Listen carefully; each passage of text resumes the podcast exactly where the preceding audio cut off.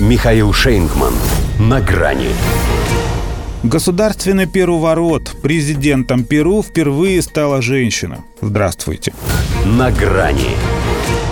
Одобрено. Исправленному верить. Еще далеко не во всем Перу знали, что у них опять власть сменилась, а в США уже признали государственный переворот состоявшимся, элегантно назвав его корректирующим действием. Ибо достоинство истинной демократии – как глубокомысленно выразился официальный представитель Госдепартамента Нед Прайс, заключается в способности себя исправлять.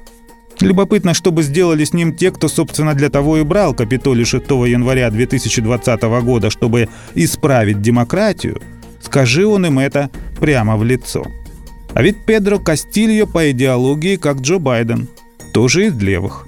Вот только для таких, как Байден, он какой-то совсем левый. Чужой, то есть. Сторонник идей боливарианской революции Уга Чавеса. На них, в числе прочего, и взошел летом 2021 став, как его тут же окрестили, народным президентом. Обещал более справедливую конституцию, реформу госаппарата с децентрализацией и уменьшением окладов чиновников, увеличение расходов на социальные программы. По профессии сельский учитель он давал понять, что всех научит родину любить. Но ввести своих людей в правый парламент так и не сумел, поэтому дважды оппозиционные депутаты тщетно пытались сорвать ему урок. И вот, наконец, третий звонок прозвенел для учителя с вещами из правящего класса на выход. Импичмент. Пытался сыграть на опережение.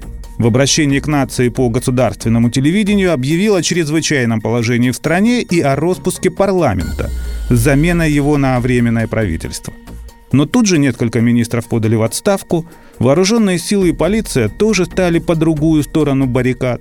Иначе говоря, добавил он себе еще пару уголовных статей. Если свергали его под предлогом моральной неспособности исполнить обязанности, то всего через пару часов арестовывали уже по обвинению в мятеже, нарушении общественного спокойствия и злоупотреблении положения. Хотя оно у него весь год было незавидным – Парламент, имеющий весьма серьезные полномочия, не позволял ему ни шагу ступить. И буквально тоже. Запретил, например, ехать в Колумбию на инаугурацию брата по разуму Густава Петро. Кастилья тогда назвал это международным позором. С позором его и убрали, заменив вице-президентом. Пусть Дина Балуарте и одной с ним партии – но переобуться исхитрилась еще до импичмента, назвав решение о распуске парламента антиконституционным.